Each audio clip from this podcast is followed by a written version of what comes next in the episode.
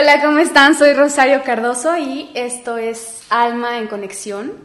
Y estoy muy contenta porque hoy tengo un invitado muy especial, es alguien a quien admiro muchísimo. Pero antes de entrar quisiera que empezáramos como lo hacemos en cada episodio. Te invito a que desde donde estás, ya sea que cierres los ojos si tienes oportunidad o si vas caminando, o si vas manejando, que te hagas consciente del espacio, de los colores, de los sonidos, y que pienses y sientas tres cosas por las que estás agradecido o agradecida el día de hoy. Recuerda que puede ser el café, puede ser tu familia,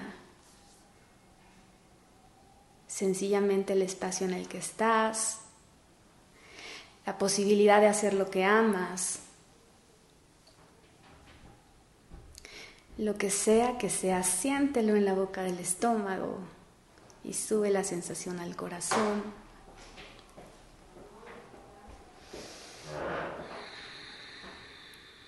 Y cuando estés listo, lista, te invito a que regreses conmigo a este espacio. Y bueno, quiero decirles que Piolo Jubera está con nosotros. Sí, es cierto. Sí Piolo es improvisador, escritor, editor. ¿Qué más eres, Piolo? Lo que se ofrezca, Rosario. Eres lo que se ofrezca. Sí, me voy adaptando a lo que se vaya necesitando. Ya sé, ¿y sabes por qué te quise invitar? Porque tú tienes una, una frase siempre que usas que la vida es una improvisación. Sí. Y a mí me parece que en esta etapa todos estamos improvisando. Sí. Eh, ¿Tú qué estás haciendo? Porque todos estamos soltando roles, personajes, máscaras. Estamos renunciando a muchas cosas y a muchos nos está costando muchísimo trabajo. Entonces, antes de entrar un poquito más en materia, yo quiero que me platiques cómo lo has vivido tú, qué ha pasado contigo en estos meses. ¿Te refieres a esta etapa pandémica? Exacto. Mira, em, ha sido una etapa muy complicada. Ha habido un par de muertes muy cercanas. Ha habido cambios, rompimientos, renacimientos. Ha, sido una etapa personalmente muy fuerte. Algunas cosas han tenido que ver con la pandemia y otras no. Nada más, ya sabes que cuando se junta, este, se junta el, lavado con el planchado y las lentejas. las lentejas, las ganas de lavar con las el odio de planchar o como se diga.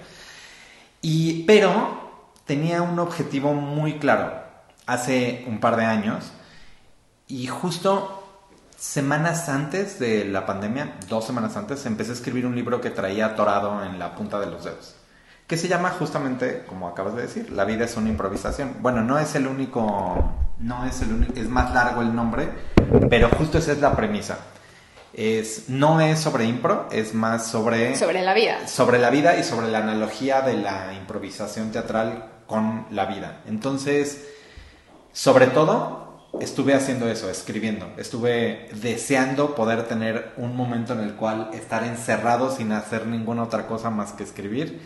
Y ya ves que dicen que ten cuidado con lo que pides. Porque claro y lo obtuve, obtuve mis meses de encierro para escribir. Oye, pero qué increíble porque de verdad yo creo que las mejores cosas se gestan en la oscuridad. ¿Estás de acuerdo? Un bebé, una flor, una fruta y la vida creativa. Oye, qué cosa linda esa. Sí.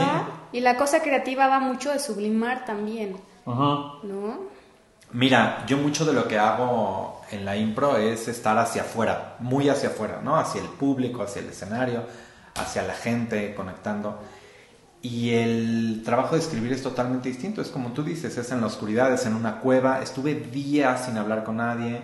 La única manera en la que puedo escribir es siendo sumamente constante. O sea, me levantaba a las 6 de la mañana, salía a correr, regresaba, escribía. Ocho horas seguidas aparte. Sí, a veces em, cuando ya estaba muy clavado era, ¿sabes que hay mucho ruido de día? Voy a, hoy voy a escribir de noche, hoy voy a empezar a las 4 de la mañana.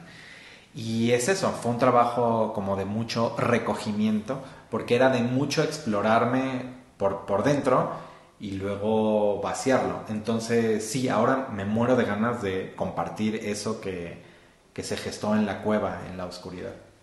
Oye, y antes de, seguir con esto que nos estás platicando, que me gustaría que nos contaras más del libro, para quienes no saben qué es la improvisación, me gustaría mucho que les dieras como una entradita de qué va lo que haces. Claro, la improvisación teatral básicamente es contar historias que no han sido escritas previamente. O sea, me subo a un escenario y actúo una historia o recito un poema o canto una canción que no estaba preparado, no acordé antes, no... Todo va saliendo en el momento a partir de sugerencias del público. Entonces, es eso, me subo a un escenario sin guion y me aviento con la confianza de que sabré qué hacer mientras voy cayendo. Exactamente. Y algo que me gusta mucho de lo que tú haces, porque tuve la suerte de, de, haber tomado un taller contigo. Alumna destacada, Rosario. Destacada. Ay, sí, no, hombre. No, ya quisiera. De verdad que vale muchísimo lo que haces yo te puedo decir que es una de las cosas más bonitas que he hecho, Piolo. Uy, qué lindo. este, y me gusta mucho esta propuesta del sí y. Entonces, pero quiero que le digas a la gente de esta propuesta del sí y en la impro y cómo realmente nos da muchísimas posibilidades. Digo, a lo mejor no entienden de lo que les estoy hablando, pero Piolo ahorita nos va a contar. Sí, a em, grosso modo, la, el sí y es la principal regla de la improvisación. Es decir, imaginemos que nos subimos dos improvisadores al escenario y alguien del público nos da una propuesta, nos dice alberca, piscina, pileta, como le digan en tu país. Eh, entonces empezamos una escena, pero no tenemos nada más que esa palabra. Entonces a mí se me antoja que tú seas la salvavidas, ¿no?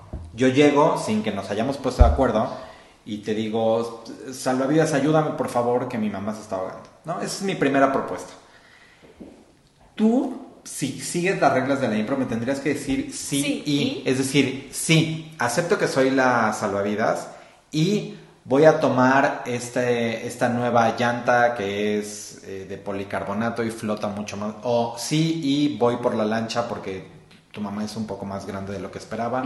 o sí, y lo que tú quieras.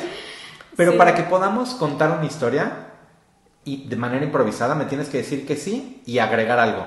Con esa simple regla podemos improvisar una historia de una hora, de dos horas, cómica, trágica, dramática.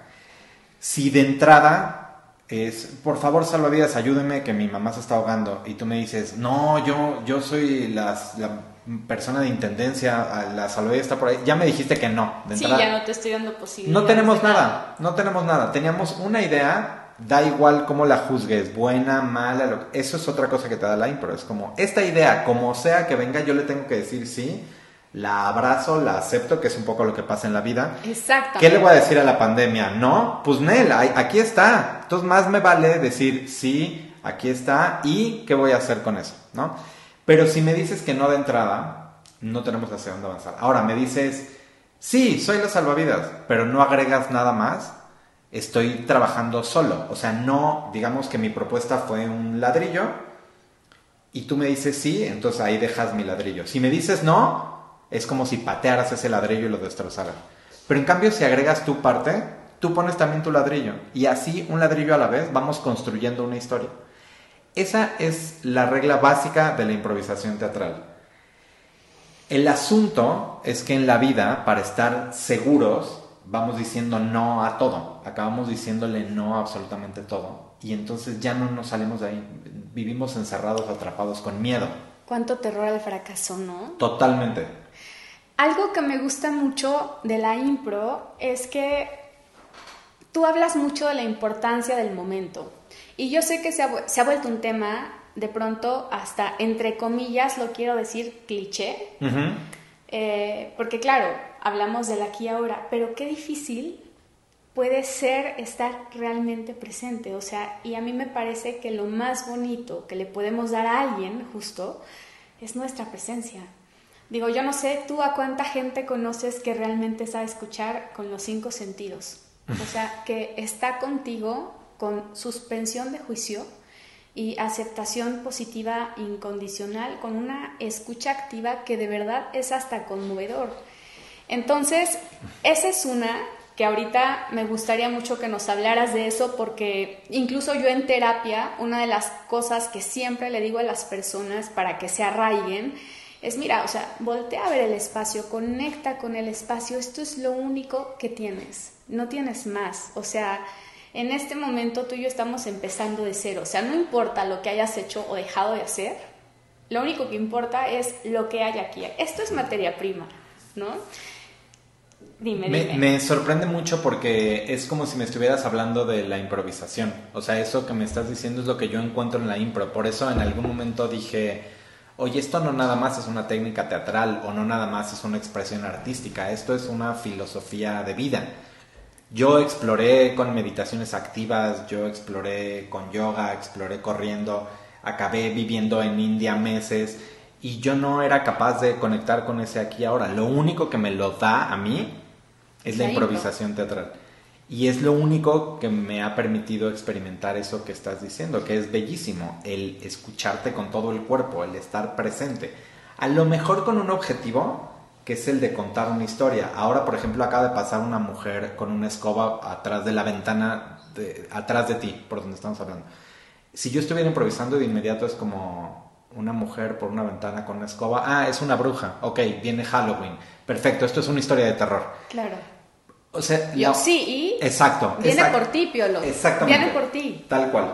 Eh, ¿Te acuerdas esa vez que no quisiste dar dulces? Bueno, te viene a castigar. Solamente estando realmente presente, puedo absorber con todos los poros posibilidades de ideas, posibilidades de historias. Cuando estás improvisando, todo es eh, todo es materia prima, como tú dices, estas hojas que están más secas, es que estoy acariciando. Entras en un estado de conciencia alterado. Sí, totalmente. Y es irreal porque nosotros muchas veces buscamos al gurú, buscamos al maestro, buscamos al monje, buscamos al retiro, y la verdad es que la vida es mucho más simple de lo que nosotros pensamos, y las cosas más naturales y más a la mano son las más sanadoras. Eso me llama mucho la atención de lo que haces, como esta demanda y que de alguna manera, si te pierdes, te perdiste y perdiste un montón de posibilidades. Y, en, la vida sí funciona. Em, de hecho, también a mí me parece que justamente cuando tú estás presente, eh, tu ser superior comienza a regalarte un montón de respuestas que de otra manera no pudiste haber tomado. Eso es de lo más mágico que ocurre en, la, impro. Yo, no sé si, yo creo que yo le llamaría similar, ser superior, eh, sí, es, es, algo así. De repente estás en un estado de emergencia, digamos, estás frente al público, hay 100 personas que pagaron su boleto y tú tienes que decir una respuesta que haga que esa historia tenga sentido o que aplaudan o que les guste. O... Muchas veces dices cosas o respondes cosas que no tienes idea de dónde vinieron. Y la única posibilidad, yo, a veces le llamo los dioses de la impro. Sí, yo sé. O sea, los dioses de la impro operan a través de ti y ellos te dan la respuesta y tú te sorprendes, no sabes de dónde salió eso. Pero solamente se hacen presentes si, si les rindes tributo. Si a los dioses de la impro. Exacto, si les llevas su frutita al mar. Y eso es estar presente, estar escuchando, estar en un estado de aceptación. Totalmente. Y algo que también me parece muy lindo de la impro es el poder de las palabras. Digo, no solamente eso, sino la intención detrás de, porque a veces en la vida nosotros pensamos que a toda acción hay una reacción, que es como una ley universal, pero yo pensaría que es la intención. Entonces, como muchas veces no somos conscientes de lo que le estamos dando al otro, con lo que nosotros le decimos al otro, porque al final el otro se está llevando puesto algo nuestro. ¿Qué es lo que generalmente te gusta que la gente se lleve puesto de ti, Piolo? A mí me encanta que a últimas fechas la gente que se acerca a mi trabajo o a mi existencia ve eso que tú ves tan claramente con tus ojos tan despiertos hace tiempo, que hay algo más en la impro. O sea, la gente de entrada se ríe y se la pasa bien. Eso es como lo primero. Y me encanta, ¿eh? Me encanta si la gente conoce mi trabajo y se ríe y se la pasa bien.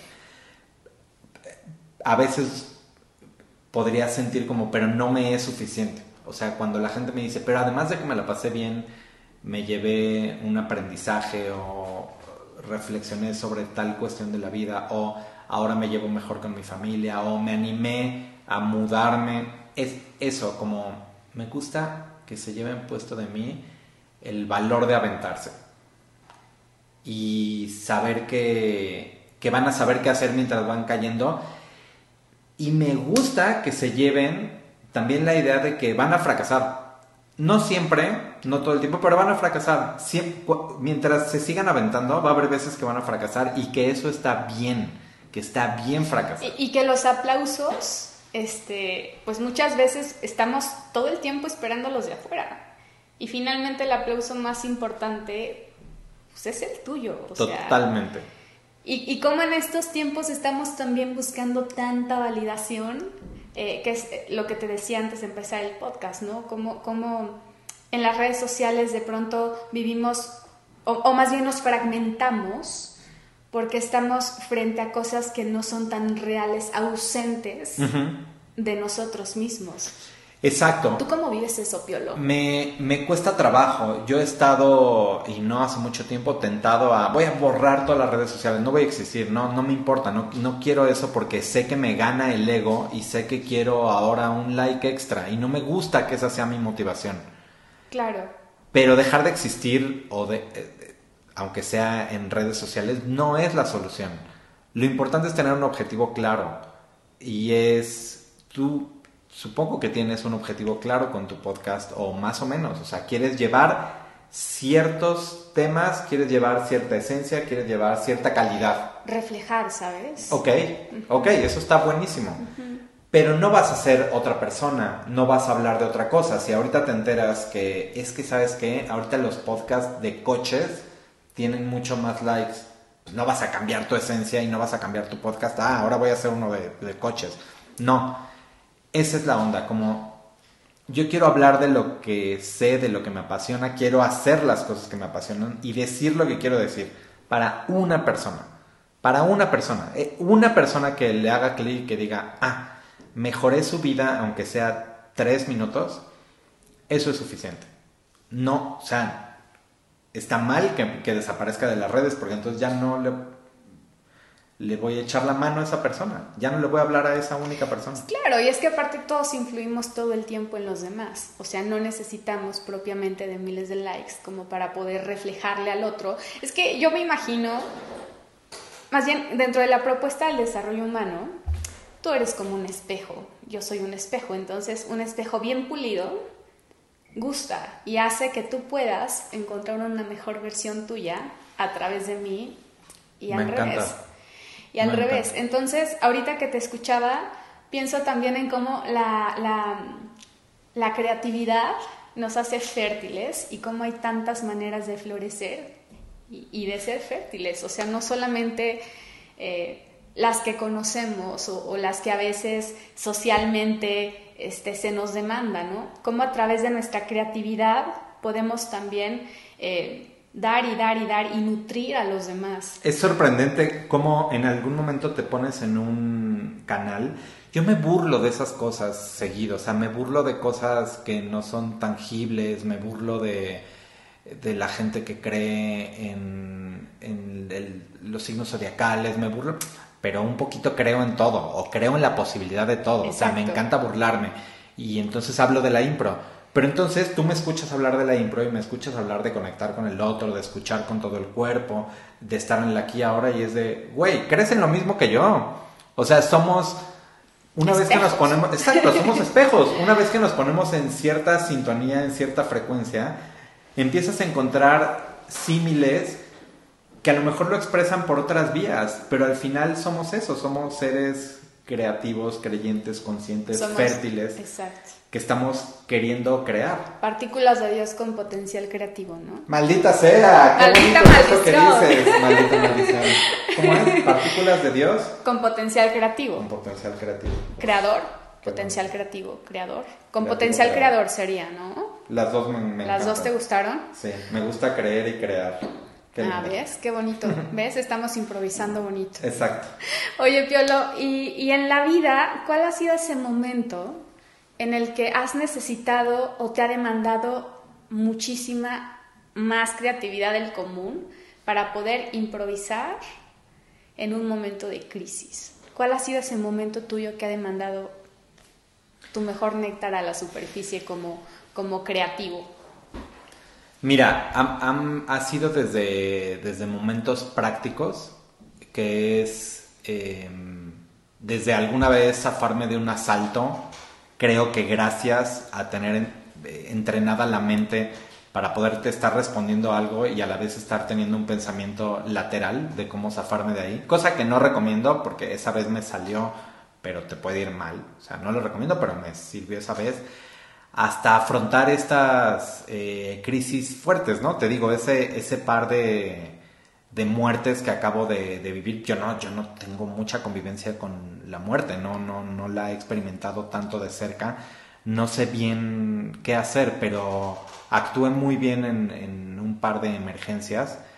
Creo que gracias a que no me dejé, no, no dejé que, que me ahogaran esa, esas emociones a borbotones, ¿no? Es como aquí están, ok, no las desecho, pero no voy a dejar que ellas manden. O sea, yo, yo mando ahorita. Aquí están ustedes, emociones, bienvenidas, pero tengo que tomar decisiones para, salir de esto. Eh, cuando, cuando avanzamos en el camino de, de la impro, digamos que aprendemos las reglas básicas, luego hacemos improvisaciones que se inclinan mucho hacia la comedia porque resulta hilarante y resolviendo. No, y te sale. es, y te sale. Es lo tuyo. Y te, sí, sí, me, sale y, me, y me sorprende. Pero después empezamos a, a, improvisar con emociones reales, emociones humanas, y puede seguir siendo cómico, puede seguir siendo humorístico, pero es mucho más humano, porque ves gente eh, triste, inspirada, somos, somos personajes con emociones humanas. Entonces empezamos a convivir mucho con las emociones y a conocerlas y a no tenerles miedo. Y eso me ha ayudado mucho, me ha ayudado mucho a poder decir sin mucho pudor, hoy fracasé o me siento gordo o estoy triste, no, como estoy muy enojado incluso, como, ay, antes era, qué vergüenza que, que crean que yo también me enojo. Sí, güey, porque eres un ser humano, está muy bien que vean que tú también te enojas. Entonces, convivir tan de cerca con las emociones me ha ayudado en estas situaciones, cuando se agolpan millones de ellas, a decirles bienvenidas, pero denme chance que tengo que resolver estas cosas. Creo que antes de estar tan consciente de ellas, creo que me hubieran rebasado y ellas hubieran tomado el control. Y, y, sabes que ahorita, ahorita que mencionas eso, me acuerdo justo del último episodio del podcast en donde yo les decía que para mí la tristeza era como una mujer que llegaba a tocar la puerta de tu casa y a decirte, yo me quiero tomar un café contigo. Y qué importante es darle permiso de que pase a la sala y se siente a tener una conversación profunda contigo. Porque hay cosas que sin duda yo creo que el dolor es el camino. O sea, hasta cerebralmente, digo, yo no sé si tú has escuchado que seguramente sí, que estos surcos se, se, vuelven más profundos y, y, la lección es eh, mucho más em, duradera, mucho más, es que no encuentro la palabra, vaya, que no es efímera, pues a través del dolor, ¿no? O sea, como el dolor de verdad nos humaniza, nos hace empatizar.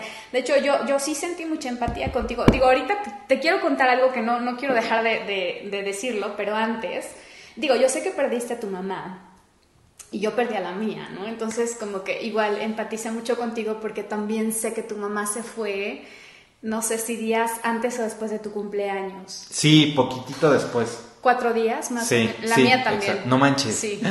La mía también se fue. Mi cumpleaños se fue cuatro días antes de mi cumpleaños. Y, y yo no sé tú cómo viviste eso, pero este sentimiento de orfandad es es muy fuerte. Sí. ¿Ibas a decir cabrón? No, no. Ah, yo, yo, es la palabra que, Está bien, justo. Es que sí, es muy cabrón. O sea, y, y, cómo nos hacemos adultos a partir de las pérdidas. O sea, de hecho, se dice que las personas nos hacemos adultas hasta que se va nuestra mamá. Y es bien fuerte. Es bien fuerte porque yo no sé tú, pero digo, hablando de las historias de la impro que uno va tejiendo, cuando ella se fue, yo me di cuenta que la historia que yo me había contado muchos años fue como darle para atrás, para atrás, para atrás, para atrás y, y darme cuenta que mucho de lo que yo pensaba, mis juicios, no eran verdad. y fue súper fuerte. Sí, creo que de las experiencias más enriquecedoras es, a, mí me pasó que yo la orfandad con mi mamá lamentablemente la vivo hace años, porque se empezó a alejar mucho y luego yo me empecé a alejar más y justo la historia que yo me conté es, básicamente era como, bueno, es que es mala y ya, ¿no? O sea, es, es mala onda, es mala mamá y punto. Y ya, como con eso me conformaba como para no estar cerca. No me habló para felicitarme en ese cumpleaños, carajo, el, el, último, en, el, eh, en el que estaba con vida. Y luego cuando se murió se me revolvió todo porque fue como hace años que no estoy cerca de ella. Este, pues en el día a día mi cotidianidad va a seguir siendo igual. Pero luego yo acababa de mudarme a casa de mi chava, no funcionó por muchas cosas, me acabé saliendo de ahí y acabé viviendo en casa de mi mamá tres meses. Em, me gusta decir de broma en casa de mi ex mamá, digo ex mamá, pero, no, es que hayamos tronado, bueno, sí habíamos tronado, pero me refiero a que se murió. En fin, eh, que por cierto, eh, la casa es de mi hermano y me acabó cobrando renta, fue lindísima persona, eh, pero esos tres meses empecé a empacar sus cosas y empecé a ver fotos. Yo no tenía ni siquiera, era ya tan lejana nuestra relación eh, y ella tan poco maternal en el sentido más común de la, de la palabra o del término, que yo no tenía ni siquiera referencias de mi infancia o de mi adolescencia, no tenía fotos, no tenía recuerdos y empecé a ver álbumes y empecé a verme sonriendo y empecé a verme abrazado a ella y empecé a ver que esa historia de es mala y ya Claro que no es cierto, distaba mucho de, ser real. Y fue un alivio, es muy raro y es muy cabrón como a partir de que se murió pude empezar a reconciliarme con ella. Exacto. Me caga eso, lo odio, pero a la vez lo abrazo y le doy la bienvenida. Puta, pues sí, más vale tarde que nunca, pero pero solo así, solo así pude empezar esa, esa vía de reconciliación. No, y estar ahí seguro es como haber ido a recoger pedacitos de de, más bien haber ido a recoger tu energía también, ¿no? Como a reconstruir tu historia. Sí. Y... además fue cuando estaba yo clavado con el con escribir mi libro, que además es muy autobiográfico y muy personal. Y entonces ahora, cuando lo leyó mi querido Chongi, me dijo, es un homenaje a tu mamá. Y fue de, ¡Ah! claro, o sea, no había forma de que no influyera. Entonces, igual cuando lo leyó mi mejor amiga, que es mi editora además, fue, no, no puedo creerlo, ese libro iba a ser totalmente distinto, pero se murió tu mamá. yo, sí, y, y, entonces ahora es esto. Ahora es esto. Este libro, pero es como si todo ya hubiera estado orquestado, o sea, vas uniendo esos puntos. Sí, una danza cósmica, ¿no? Exacto. Y, está muy cañón eso que dices porque a mí, lo, a mí lo que me pasó con mi mamá fue algo bien fuerte. Yo a mi mamá durante este, los años que trabajé en el mundo corporativo, yo le daba un aguinaldo. Este, y durante algún tiempo me acuerdo que yo la juzgaba mucho porque ella se quejaba de que no había dinero, de que no tenía suficiente dinero, aun cuando todos le dábamos. Y... Eso era muy parecido a mi mamá antes de ser A lo mejor ahorita se están quejando. No, hombre, pero espérate. Aquí en la muerte no hay tanta lana. Espérate, o sea, cuando ella se muere, estando en agonía, ella me da un sobrecito. Había una cuenta con cada peso que yo le di, ¿sabes? ¡No! ¿En serio? Sí, sí, sí. O sea, por eso te digo que al final. ¡Qué chingón! Fue como un regalo de, de, de, conciencia bien fuerte, porque es como, claro, es que nada es lo que parece. Y en la vida sí vamos haciendo juicios todo el tiempo. Qué lindo, qué buena cosa. Entonces, para mí Mi historia es un poco diferente, Rosario. como sea, pero, pero digo, en otra dirección, pues tú también rescataste muchas mm. cosas.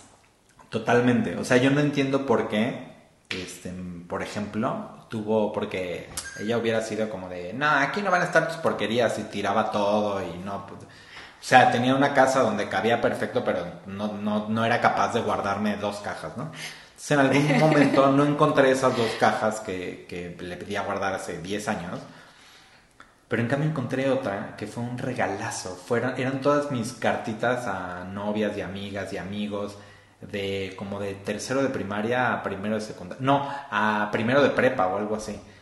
fue una luz, fue un viaje así, ese fue una especie de regalo, que lo mismo, yo no sé si sabía si estaba ahí o no o qué, pero lo sentí como un guiño y fue de, ah, bueno, gracias jefa.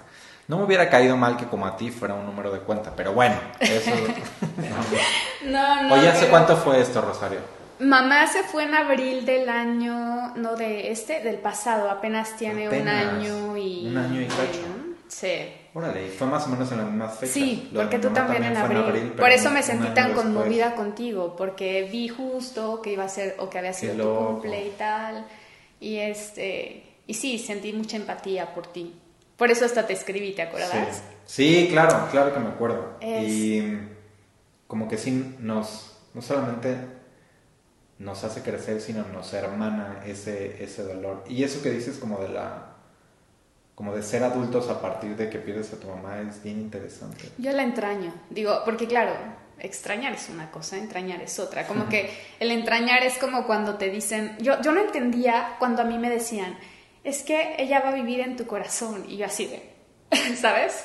Como no entiendo. O sea, es, que el dolor de verdad que, em, pues también no, nos enoja, ¿no? Y, Totalmente. Y, y no entiendes, pero ahora yo la veo en mí o sea, en muchos de mis movimientos, en muchas de mis actitudes, en mi manera de reírme, en, cómo camino, en cómo, en cómo cocino a veces. Justo está en tus entrañas. Es súper fuerte, ¿sabes? Sí. Pero como no, no me di cuenta hasta que la perdí. Sí.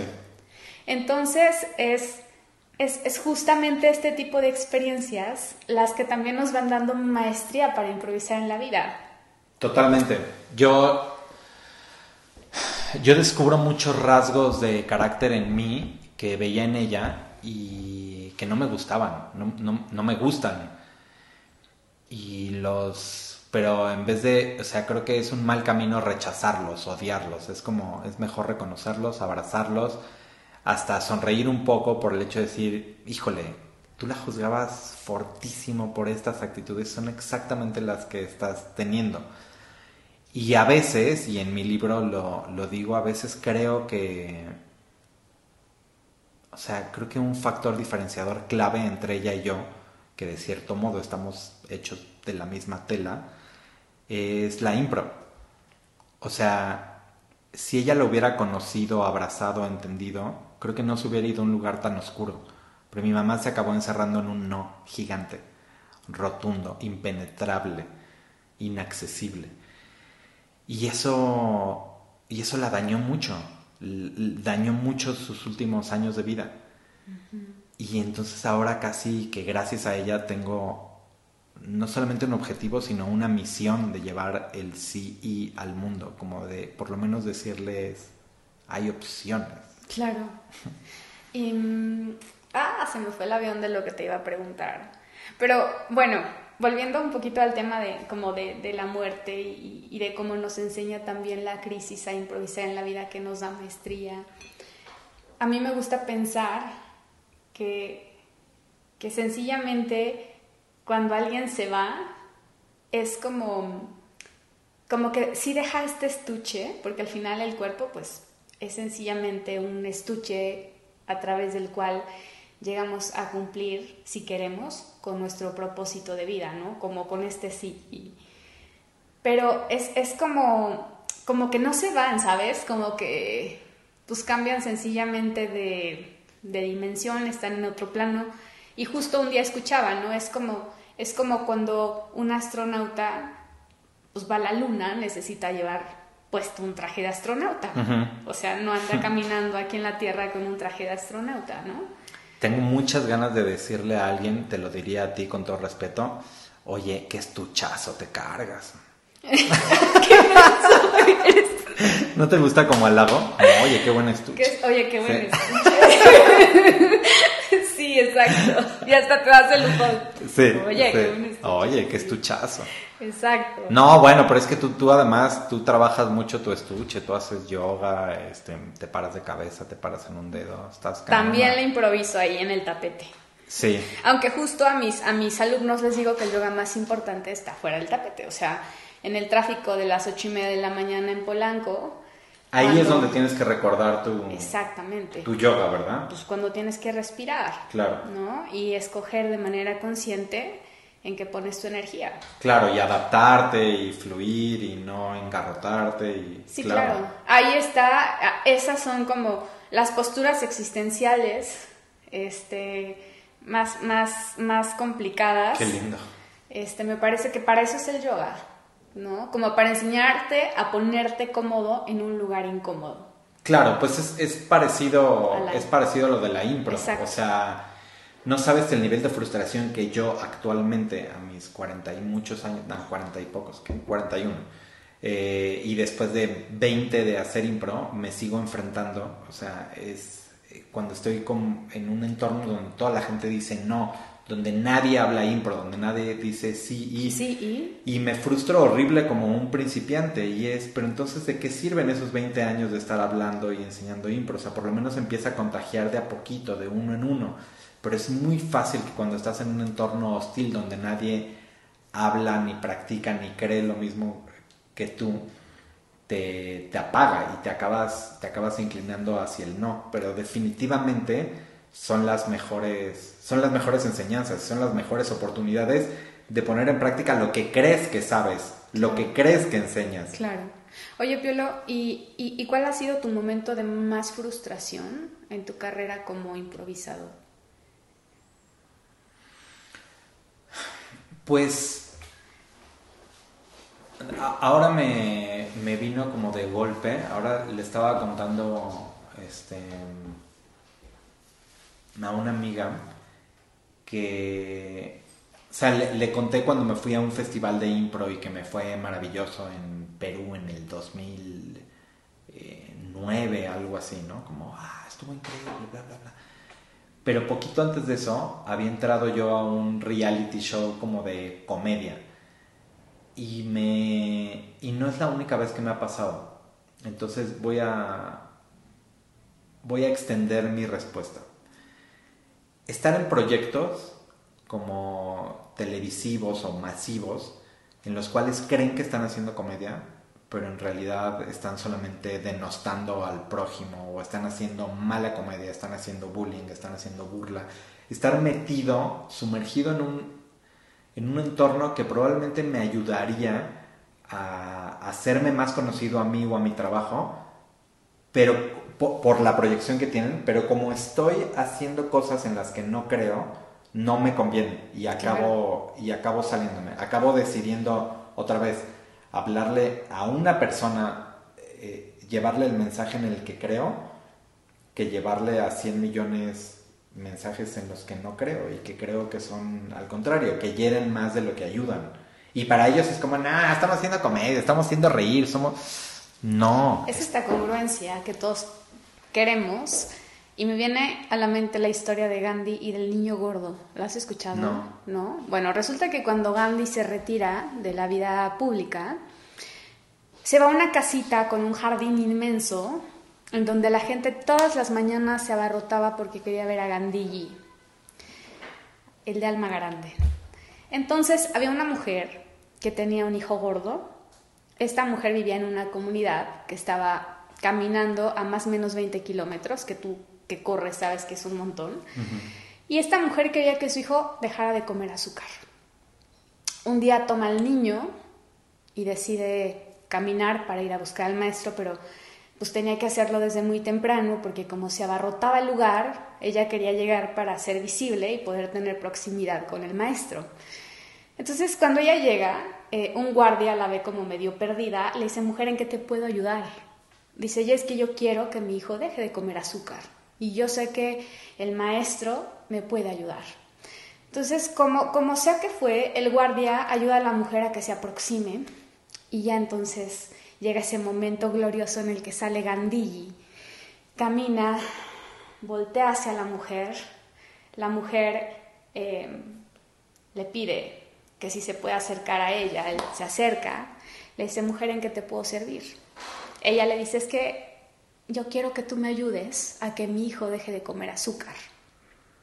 Y Gandhi le dice, sí, yo te ayudo, regresa dentro de una semana.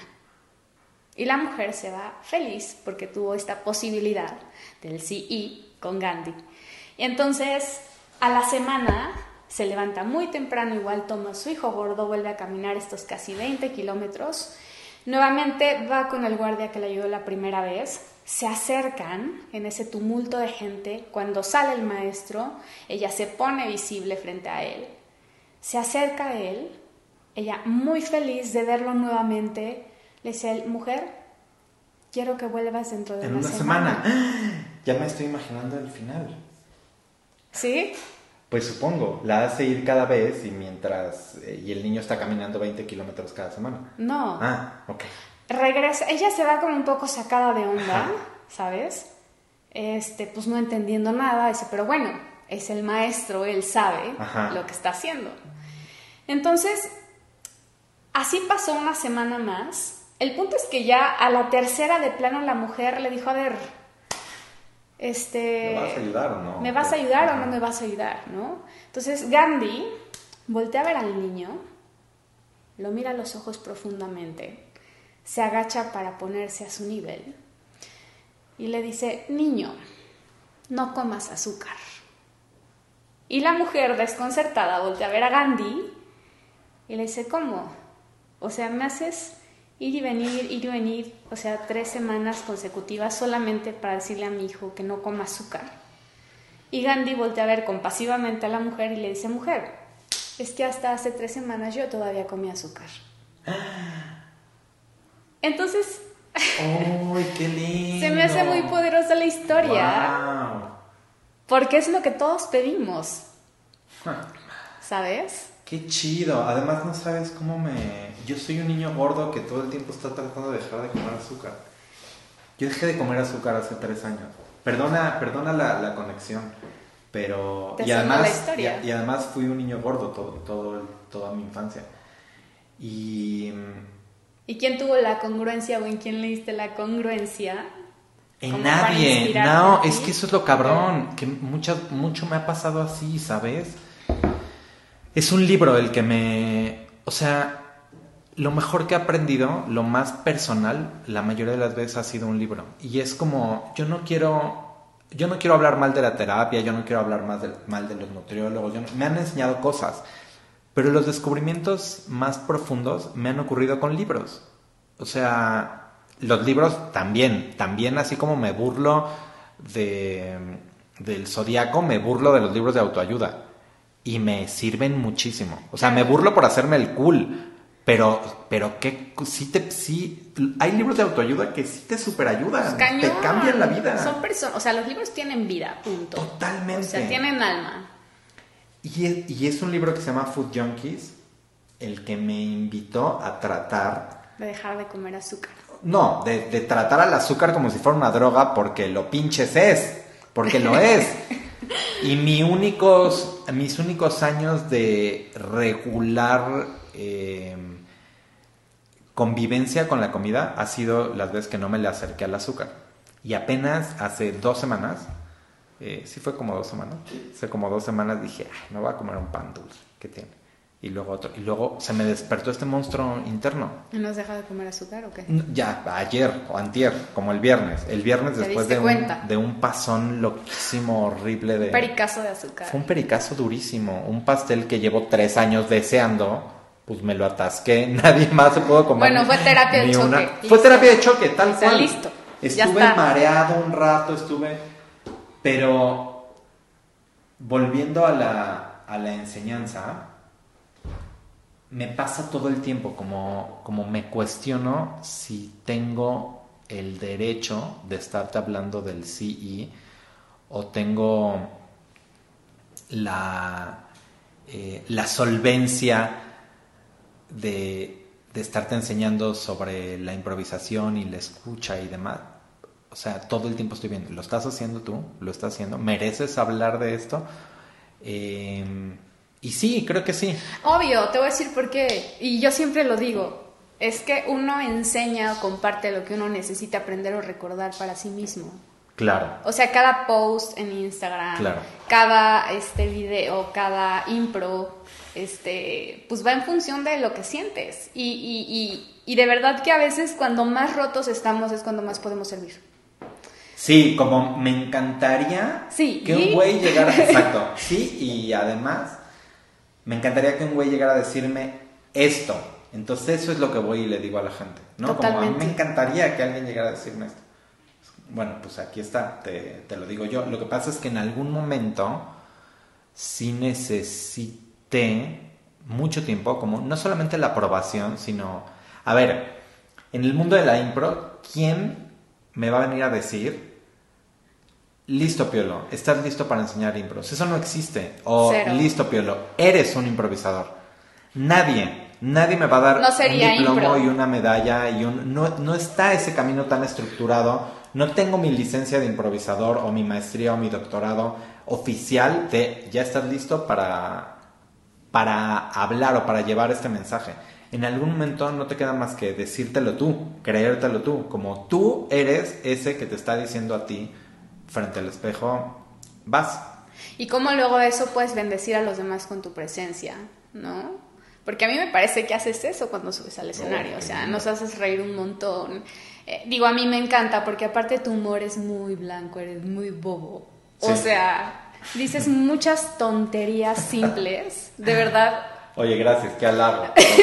Qué bárbaro. Estoy feliz de estar en este podcast. No, pero es que es real, ¿sabes?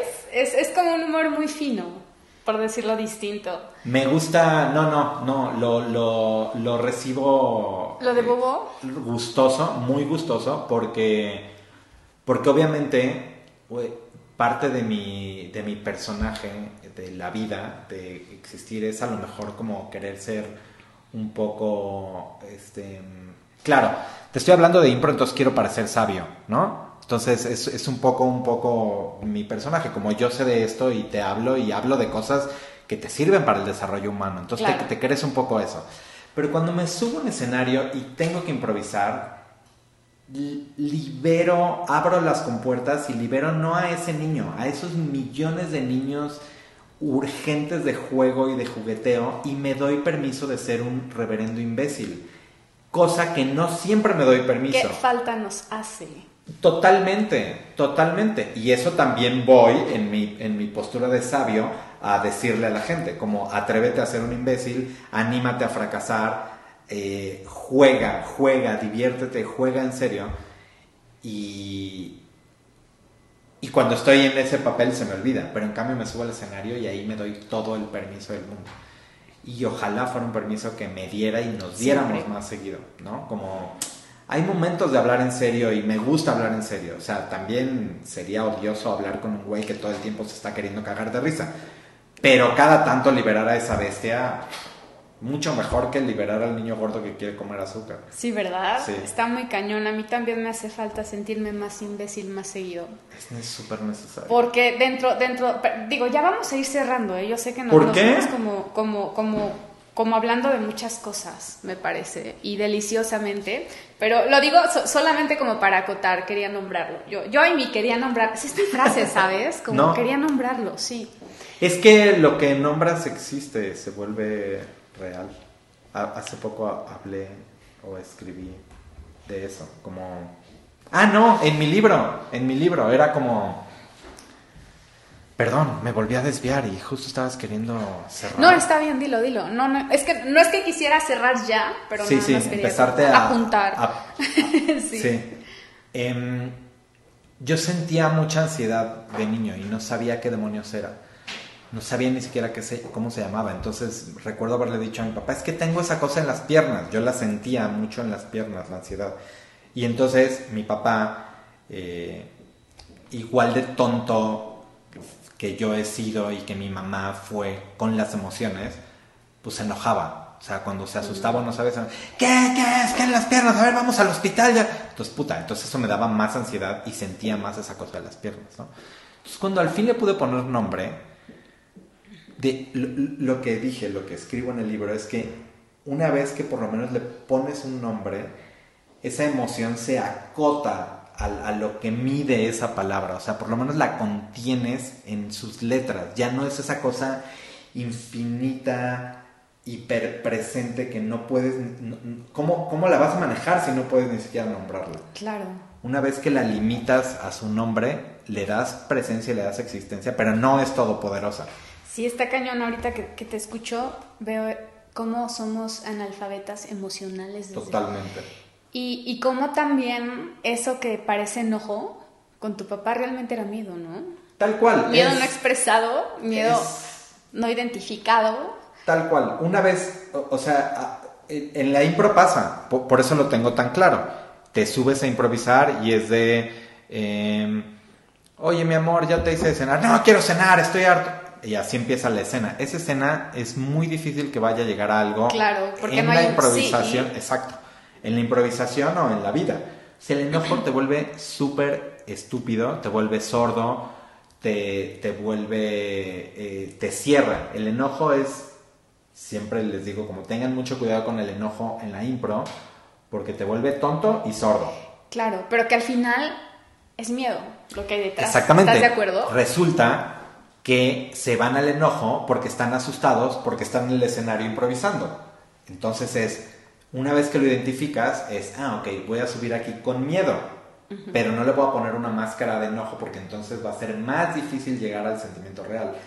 Y hoy en día, y no, no, no lo escribí tal cual, pero en, hablando de las emociones, eh, justo cuando escribí esa parte en, en el libro, lo imagino mucho como esta escena de Scooby-Doo. Ves que siempre al final levantaban la máscara del monstruo para ver quién era y es de, ah, era el recepcionista del hotel embrujado. Sí, perdón, me disfrazé de fantasma.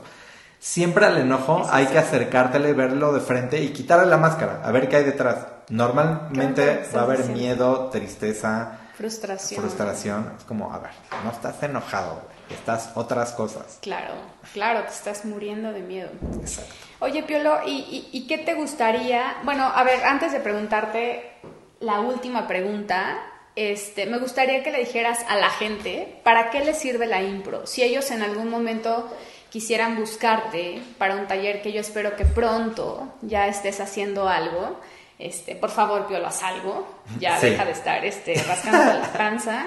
Em, ¿Para qué sirve la impro? O sea, si alguien que te está escuchando está resonando contigo y siente como curiosidad por esto. Hay dos respuestas que me vienen a la mente. La primera, en términos prácticos, te sirve prácticamente para hablar en público, para transmitir mejor tus mensajes, para generar una mejor relación en tus trabajos de equipo, en tu entorno, en tu familia, para despertar la creatividad, eh, para volver a jugar. Y la otra respuesta es la, vida, todos llegamos a la vida sin un guion, eh, no sabemos qué vamos a estar haciendo, diciendo, pensando en cada momento de nuestra existencia, entonces la vida es una improvisación. Y si toda la vida es una improvisación, pues te conviene saber improvisar. Claro. Porque eso quiere decir que vas a saber vivir. Claro. Entonces, pues para, para eso, sí. Oye, ahorita, ahorita me acordé que hace un ratito dije que quería no cerrar este podcast sin decirte algo. Tú tienes una frase de estamos vivos carajo. O sea, siempre estás gritando esa frase cuando abres este un show o cuando cierras un show, en, no sé, algunos de tus videos en las redes. Fíjate que un día este, a mí me asaltaron hace como dos años y medio con pistola, muy feo, dos tipos en una moto. No, no, no, no, Pero lo único que venía a mi mente, después de que se habían llevado todo, era tu frase de estoy viva, carajo. Qué impresión. y hasta te escribí por Facebook, así de piolo, tu frase me, tu frase me conectó muchísimo con este impulso y esta gratitud de de, bueno, pues se llevaron mi bolsa, pero pues estoy viva. Digo, sí llevaba muchas cosas esa bolsa, que me da pena, me daría pena decir que llevaba en esa bolsa. ¿Por qué? Pero fue, no, venía saliendo... ¿Del banco o algo así? Sí, sí. pero este... Lo, sabían. Sí, ya sé. Oh, seguro. Pero el caso es que me acordé mucho de ti. Como de esta frase. Por qué eso loco, qué está muy cañón porque muchas veces, te digo, hablamos por hablar y no sabemos que el otro se está llevando algo de nosotros. Entonces, que sepas que lo que haces va más allá de un momento divertido, de un Qué momento de, risa, ¿no? Eso es lo que te lleva, ¿cómo, cómo dijiste hace rato que me encantó? Eso es lo que te llevas puesta de Puesto mí. de ti. Qué bonito. Me encanta. Esa, esa frase está un poco inspirada en... Bueno, son, son, son varias cosas, pero básicamente es la... es volverte consciente de algo tan simple y tan obvio, pero que a lo mejor no lo es. Pero es muy excitante, es muy excitante estar en cualquier momento de la existencia y decir, oh, estamos vivos, carajo, esta- estamos vivos, con todo lo que eso implica, con toda la magnificencia que eso implica, porque podría perfectamente no estar vivo. Claro. Podría no estarlo, ya Claro. ahorita o en un minuto. Entonces es como ese momento de conciencia de, estamos vivos y el carajo le mete el swing de, como de carajo, aprovechalo, o chingá, qué bien, como es, es meterle como el grito de, de guerra desenfadada, no sé. Claro. Me, me, me provoca mucho esa frase todavía. Sí, y también el qué carajos, ¿no? el que carajo. El que siempre te preguntas qué carajos. Sí. Em, Sí. Pregunta profunda, aplica para mucho en la Para vida. todo, para, todo, todo el tiempo. Y ya, ahora sí, para cerrar, ¿qué te gustaría decirle a la gente que nos escucha? ¿Qué, ¿Cuál es ese mensaje que hoy podría nutrirlos? ¿Qué quieres que la gente se lleve puesto de ti en este podcast? que mm, no, no tienen que decirle sí absolutamente a todo, nada más por haber hecho Por o sí. escuchado impro. No, nada más quiero que me encantaría que por lo menos se cuestionaran qué tantos noes disparan cotidianamente por costumbre. Espérate, o aquí te va algo mejor. Que muchas veces, para, decir, para decirte tú a ti que sí, tienes que decirle a alguien que no. Totalmente, totalmente. ¿no? O sea, no le tienes que decir al de enfrente siempre sí. Claro que no. Sino más bien es cuántas veces tengo que decir que no para decirme a mí también que sí. Eso es, eso es bellísimo, es lindísimo. ¿Improvise bien? Lo hiciste de maravilla, lo hiciste de maravilla. Porque si, si vemos todo tan literal, o sea, no, maestro, te vas a morir mañana. Si le empiezas a decir sí a todo, te, te vas a morir, o sea, te, te va a dar herpes mañana y pasado mañana te vas a morir de una sobredosis. O sea, no. No, no vayas con ese güey que te quiere enseñar esos cachorritos en un callejón oscuro a las 3 de la mañana. No, sí Claro. dile que no. Solamente sé consciente de cuando disparas un no por mantenerte a salvo. O sea, no contestes en automático ni sí ni no. Y de preferencia, ve con una actitud de sí a, las cosas que conviene estarles diciendo que sí. Claro. Oye, y, a mí lo, que me viene para, para cerrar es a invitar a quien nos escuche, pues a que siga su corazón, que le diga que sí a su corazón, porque mucha gente está rediseñando su propósito de vida en este momento. Todos estamos improvisando de una u de otra manera, pero ahora sí que no dejar que este fuego se apague por más miedo, sea, el miedo es una cortina de humo, o, o- o bien es esta, esta máscara de la que estábamos hablando, este, y, y eso, a escucharse, a conectar, y este sí, pero muy de adentro, ¿no? Muy, Hay, muy hay un adentro. par de frases que, que utilizo mucho en la impro y que sirven para la vida, que una de ellas es follow the fear, o sea, sigue al miedo. Si una idea te da mucho miedo, pero no dejas de pensar en ella, o sea, una idea, un propósito de vida, un nuevo objetivo, es ahí. Si te da tanto miedo es porque es importante para ti, hazlo. Y la otra frase que me viene es fracasa de nuevas formas. O sea, aventarte no te asegura que vas a triunfar. No, nada más fracasa de una forma distinta. En una de esas triunfas y está mucho mejor, qué bueno. Claro. Pero deja de esperar resultados distintos y sigues haciendo todo exactamente igual. Ahorita es el, querías una señal para hacer las cosas diferente, para Es dedicarte esta. a otra cosa. Tú que nos estás Aquí está. escuchando, esta es la señal que Esta es la estás señal. esperando. Tú Vas estabas esperando. de cabeza. estás. Exacto. ¿No? Ya sabrás qué hacer mientras vas cayendo. Oigan, pues muchas gracias. Eh, les quiero dejar un abrazo como siempre. Mucha luz, muchas bendiciones. Este podcast fue muy diferente, muy especial, divertido, profundo. Este, Como las mejores historias. Exactamente. Que incluyen de todo. Piolo, si la gente te quiere seguir, ¿dónde te encuentra? Arroba Piolo Jubera en todas las redes existentes y probablemente por existir. Tu página para futuros talleres. Eh, creo que lo mejor es que se asomen a, ¿A tus Improvisa o a Piolo Jubera en Facebook o Que en te Twitter. escriban, Ahí estaremos eh, También anunciando. tienes canal en YouTube. Sí, ¿no? sí, también es Piolo Jubera. Perfecto. Bueno, pues muchas gracias, Piolo. Estamos vivos, mucho carajo. Estamos vivos, carajo. Hasta pronto.